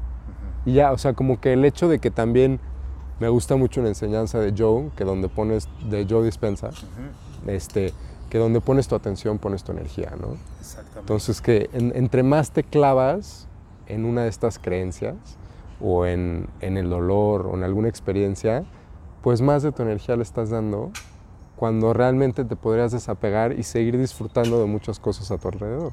Exactamente. De alguna forma ya hay un dato interesante, pero eh, voy a hacer una pausa tantito. Sí, sí, claro. Este, es que no sé cómo vamos de tiempo. Eh, Ando, déjame ver. Sí, vamos bien. 12, ok, eh, como 10 minutos, Sí. más o menos. Sí, ya estamos por terminar. Este, ok, ¿tú me avisas? Sí. Sí, ok. Bueno, entonces seguimos. Hay un dato muy interesante que ahorita no tengo muy, muy eh, este, eh, preciso el dato, en donde nos hablan que aproximadamente el ojo humano por segundo capta de 4 a 7 mil bytes de información de forma consciente. De 4 a 7 mil bytes de información de forma consciente. Y de forma inconsciente capta billones de bytes de información. ¿Qué quiere decir esto? Que nosotros lo que captamos y vemos como realidad absoluta ni siquiera es el 1% de lo que verdaderamente existe. Claro, y se puede ver muy fácil cuando, cuando uno ve, o sea, igual a los estudios científicos de cuál es el espectro de luz que puedes ver, ¿no? O sea, y se ve todo el espectro de luz desde infrarrojo a gamma, Así es. que es enorme, o sea, hasta las ondas de radio y todo, que están pasando, pero están completamente fuera, o creemos que están completamente fuera de nuestro campo de visión. ¿no? Así es. Y lo único que ocurre es que nuestros sentidos están limitados. Si nosotros tuviéramos la capacidad de abrir nuestros sentidos, entendería- entenderíamos que la realidad es mucho más grande de lo que creemos. Y justamente esta apertura de sentidos es lo que se genera cuando nosotros tenemos la capacidad de conectar con la energía sutil a través de la liberación del aparato psíquico o ego. Entonces, eh, cuando yo voy llegando a, ese, a esa parte esencial de mí, comenzamos a generar un estado, em- empezamos a sentir una especie como de hormigueo en Ujú. nuestras manos, como un- de una especie de temblorcito. Y hay gente que dice, oye, es que estoy sintiendo ¿Qué esto". onda? Sí. Claro, estás sintiendo eso y esa es tu vibración. ¿sí? Nosotros somos seres energéticos. Como seres energéticos estamos compuestos pues de este, células, moléculas, átomos. Y esa energía es vibración. La energía vibra. La energía es discontinua, no es continua. Por eso los seres humanos somos discontinuos, somos cambiantes en todo momento. Y el ser humano se tropieza cuando quiere ser constante a través de una creencia, cuando quiere ser constante a través de un título, a través de una idea. No se quiere mover de ahí. Y vemos gente muy arraigada a lo que hacía el abuelo, a lo que hacía el papá, a lo que hago yo y ahora lo que quiero que hagan mis hijos. Incluso los gustos. Oye, vemos al pobre niño recién nacido y ya tiene la camiseta de la América puesta. Ajá, tú dices, dale chance, no sabemos si le va a gustar o no. Ah, no, le tiene que gustar. Yo quiero un hijo varón porque me lo voy a llevar acá. Y entonces los queremos hacer a imagen y semejanza nuestra. Y entonces les quitamos la libertad del ser Su individualidad, ¿no? su individualidad. Así es. Entonces, es una herramienta que cuando conozco esto de la terapia transpersonal, que bueno, ya luego entiendo que está muy asociado con muchas este, eh, escuelas, ¿sí? Y, mucha, por ejemplo, toda esta sabiduría oriental empata totalmente con lo que ahora nos dice la física nueva o la física cuántica. Eh, en ese momento me apasiono por todo este tipo de cosas y empiezo a hacer un trabajo porque pues si voy a dedicarme a esto, pues hay que empezar por uno, ¿no? Claro. y empiezo a hacer un trabajo muy serio, muy profundo en mí mismo, en donde eh, llevo a cabo pues diferentes técnicas de respiración, meditación, etcétera, justamente para encontrar ese equilibrio entre Oriente y Occidente. Claro. Y sabes, me parece curioso porque hasta el, o sea, el Buda siempre habla de el camino del medio. Así es. O sea, de pasar de vivir en un palacio a casi matarse de hambre. Así es. O sea, eh, tuvo que encontrar un equilibrio entre los dos. Sí, él mismo se dio cuenta de que yéndose de anacoreta pura, que no era por ahí. Así es. Y eso le ocurrió a Buda. Entonces, creo que hay que tomar mucho de ahí y entender que ni es derecha ni es izquierda, es en medio. No es sencillo. Claro. Porque sí es sencillo irte a la derecha o a la izquierda. O me meto en personalidad y me meto a hacer, a generar dinero y a, hacer, a estudiar mucho, a, no sé, comprar cosas, etcétera. O me puedo meter totalmente en el camino espiritual y me voy a vivir a X lugar y es más, dejo esposa, dejo hijos, el malentendido desapego, ¿no? Que antes creían que era el apego este, con la pareja, con los hijos y no va por ahí. El desapego habla más de lo que viene siendo una eh, eh, en despersonalizar nuestra percepción. Sí, porque al final del día, o sea, me viene a la mente la, la famosa cadena de oro, o sea, el que te apegas al desapego. Entonces estás tan clavado en tener que estar desapegado que ya que te estás apegando y que todo lo que no sea eso está mal. Así es. Y entonces al final regresas al ego, que es lo mismo. Te vas al otro extremo, nada más, exactamente. Por eso, eh, si vemos el movimiento ecologista, la gente dice, no, está muy bien el movimiento ecologista, pero la pregunta es, ¿qué ocurre si yo no soy ecologista? Y yo estoy con un ecologista y le digo, yo no soy ecologista y no, no estoy de acuerdo con... Entonces vamos a empezar a tener un debate. ¿sí? Él va a decir que sí, yo voy a decir que no. Y entonces ya estamos hablando de cuestiones muy, eh, de, muy de dos fuerzas, muy de este plano material. Ajá. Entonces, ¿por qué ocurren las guerras? Si yo le pregunto al soldado estadounidense quién es el malo, va a decir pues el iraní. Y si le pregunto al soldado iraní quién es el malo, va a decir no, pues el estadounidense. Entonces, todo es una percepción. Claro, o sea, el, como, como dicen en inglés, one, one man's freedom fighter is another man's terrorist, ¿no? O sea que el, el, terrorista de uno es el liberador de otro. Así es. Entonces, ¿qué es bien y qué es mal? Entonces, cuando yo hablo de bien, de lo correcto, ahí ya me estoy... Estás cayendo. Así es. Pero bueno, para no, no extendernos mucho de tiempo, me gustaría hacerte dos últimas preguntas. Una que quizás sí te gustaría tener más tiempo, pero como ya casi ya no nos queda mucho, pues, ¿cómo, o sea, un paciente que va contigo, cómo se diferencia el tratamiento y la terapia que le das a un psicólogo o psicoanalista normal? Ok, eh, una de las cosas que utilizo de la terapia humanista es justamente este contacto, este uno a uno con el paciente, porque eh, en la terapia, la terapia humanista se caracteriza justamente por generar una conexión, una empatía con el paciente. Entonces, eh, desde que el paciente entra a mi consultorio, yo procuro comprender un poco su realidad, su estructura mental. Y procuro mantenerme yo completamente libre de estructura. ¿Por qué? Porque es muy común en otras corrientes psicológicas que de pronto te digan lo que debes de hacer, ¿sí? lo que es correcto. De pronto va el niño que no está saliendo bien y ve el niño que es muy acelerado y, y la intención es que el niño se relaje. Entonces hay una intención por parte quizá del psicólogo de, que, de llevar y de conducir al niño a un lado determinado que quizás sea tranquilidad. En este caso, yo lo que hago es mantenerme completamente libre de juicios eh, morales este, y simplemente entender la realidad del paciente que está frente a mí. Mm. Cuando yo comprendo su realidad, lo que hago es que entro en su propia realidad y desde su propia realidad trabajamos. ¿sí? Tengo gente que, por ejemplo, es adicta a ciertas sustancias Y entonces desde que llegan normalmente el adicto va por, porque lo llevan, ajá, no porque quiera ir. Entonces desde que llegan, llegan en una actitud totalmente de rechazo, de, ay, ya me vas a decir lo mismo, ¿no? De que es malo esto y que no debo y que la adicción y que lo que sea. Y entonces yo en ningún momento hay un prejuicio, al contrario, es primero te quiero conocer, cuéntame tu historia, cómo creas tu realidad.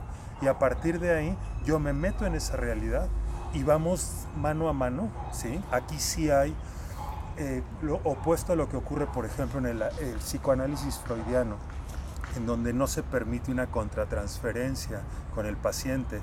Aquí sí hay una contratransferencia muy fuerte, pero sana, consciente no inconsciente, porque la contratransferencia entendemos que de pronto el paciente me está hablando de ciertos temas que le generan conflicto y yo me empiezo a conflictuar porque yo ya me empiezo a identificar con mis propios temas, que me identifico, eso tiene que ver con la contratransferencia desde el punto de vista freudiano.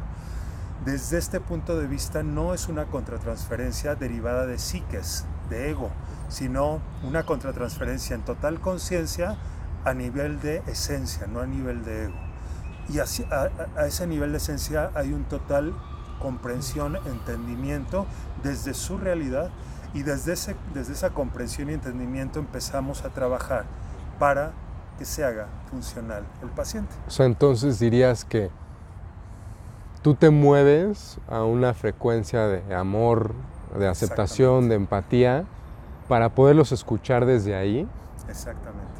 Y que la intención real de la terapia que tú ofreces es que dentro de ellos nazca, o bueno, renazca, porque siempre ha estado ahí, esta capacidad de regresar a ese estado de amor, aceptación y empatía, ¿no? Exactamente. La intención de llevar a cabo esta terapia es justamente liberar al paciente de todo su sistema de ego, de creencias, este, para que conozca, para que conecte con su yo esencial y desde ese yo esencial genere un acto creativo, no repetitivo. Mm. Un acto creativo, un acto artístico en donde diga yo elijo por primera vez en su vida, va a tener un libre albedrío de poder elegir hacia dónde quiere llevar su vida. Muchas veces hay papás que me acaban odiando porque lo que quieren es que yo, yo les digo, yo no estoy aquí para manipular a tu hijo para que haga lo que tú, quieres, de acuerdo a tus conceptos de lo que es correcto que haga tu hijo. Sí, yo estoy aquí para que se convierta en la mejor versión de sí mismo, Exactamente. Entonces, ese es mi trabajo, desde el amor, conectar, desde lo esencial, conectar con la estructura, con la realidad del paciente, ayudarlo a través del amor, desde esa conexión de amor, de empatía, liberarlo de todo su sistema de ego, de creencias, y ahora sí generar un ser creativo. O sea, bueno, pues me parece increíble tu trabajo y creo que que en muchos sentidos eso es un trabajo sumamente espiritual porque realmente lo que estás haciendo es llevar a la gente de esta mentalidad de victimización a esta mentalidad de creación. O sea, convertirte en el creador o bueno, co-creador porque trabajamos con un todo de tu realidad, ¿no? Exactamente. Exactamente, y es algo, es algo maravilloso. Y bueno, pues yo te invito el día que gustes a vivir sí, una con muchísimo gusto. transpersonal. Yo encantado. Pues qué padre. Y como última pregunta, me gustaría decirte que qué, mensaje le quieres dejar a nuestra audiencia. porque hemos tocado muchos temas a lo largo del día, ¿no? Si, si se fueran a quedar con algo, con una lección de todo lo que hablamos, ¿qué te gustaría que, pues? Me gustaría dejar em, el, tema de la aceptación. Mm. Eh, justamente ahorita que hablábamos de la diferencia, como tú no piensas como yo estás mal, y como yo no pienso como tú, yo estoy mal, o yo estoy bien, eh, esa falta de aceptación que tenemos los seres humanos, pero una aceptación consciente, esa falta de aceptación es, es uno de los orígenes de todo nuestro sufrimiento tú eres musulmán y yo soy católico. Es que tú debes de ser católico y el musulmán me dice, no, el que debe ser musulmán eres tú. Y como yo no acepto la diferencia, entonces se crea la guerra, porque yo estoy bien y tú estás mal. Oye, yo creo que no, es, no está padre ir a las fiestas. Yo le digo a mi esposa y ella me dice, no, a mí me encantan las fiestas. No, pues qué horror, las fiestas, nos quedamos en la casa. Estás mal, debemos de quedarnos aquí, en las fiestas se habla de pura estupidez. No, el aburrido eres tú. Y entonces esa no aceptación de diferencia nos genera conflicto, nos genera caos. Que bueno, el caos no es malo, al contrario, es algo maravilloso. Pero bueno, eh, me refiero desde la inconsciencia, el caos desde la inconsciencia. Eh, si yo acepto la diferencia y tú eres musulmán y tú hablas de Alá, y tú aceptas la diferencia y yo soy católico y hablo de Cristo y hablo de Dios, si aceptamos la diferencia, entonces no pasa absolutamente nada. Podemos unirnos, podemos, podemos fusionarnos. Sí, hasta quizás con el diálogo, hasta los dos pueden crecer, ¿no? En vez de estar chocando todo el tiempo. Lo mismo en la pareja, si yo acepto la diferencia de la fiesta y de pronto me pregunto, fue un caso personal, a mí yo no soportaba las fiestas y mi esposa es fiestera más no poder. Y de pronto eso nos ocasionó muchos problemas hasta que dije, ¿por qué no disfruto una fiesta? Dejé de verla a ella y me empecé a observar yo. Mm. Cuando me empecé a observar yo, empecé a entender muchas cosas de vivencias, creencias, etc. El día de hoy disfruto no sabes cuánto las fiestas. ¿sí? Entonces, cuando nosotros aceptamos a partir de lo esencial, no del ego, porque el ego solo es una cuestión que te va a meter el pie más adelante. Desde lo esencial realmente tenemos esa capacidad de aceptar la diferencia, nos vamos a dar cuenta de, como tú bien lo decías, de que esto nos va a hacer más grandes, nos va a nutrir, nos va a dar experiencias nuevas en donde si yo soy capaz de abrir mi conciencia para aceptar la diferencia, entonces voy a ser una mejor versión de mí mismo. Sí, vas a empezar a construir una red en vez de aislarte y ser una islita que le tiene miedo a todo, exactamente, ¿no? Exactamente, Entonces ese, ese sería pues como el mensaje que me gustaría transmitir. Hay que trabajar muchísimo, vale todo, vale todo la pena trabajar en tener la capacidad de aceptación a la diferencia. Pues muchísimas gracias. No, hombre, pues al contrario, un gustazo y esperemos que por acá nos volvamos a ver. Sí, claro. Muchísimas gracias. Ay. A ver. ¿Ya? Sí, pero espérate, espérate. Te voy a dar un abrazo. Ahorita nos quitamos los micros. Gracias, eh. Padrísima la plática. Al contrario, un placer.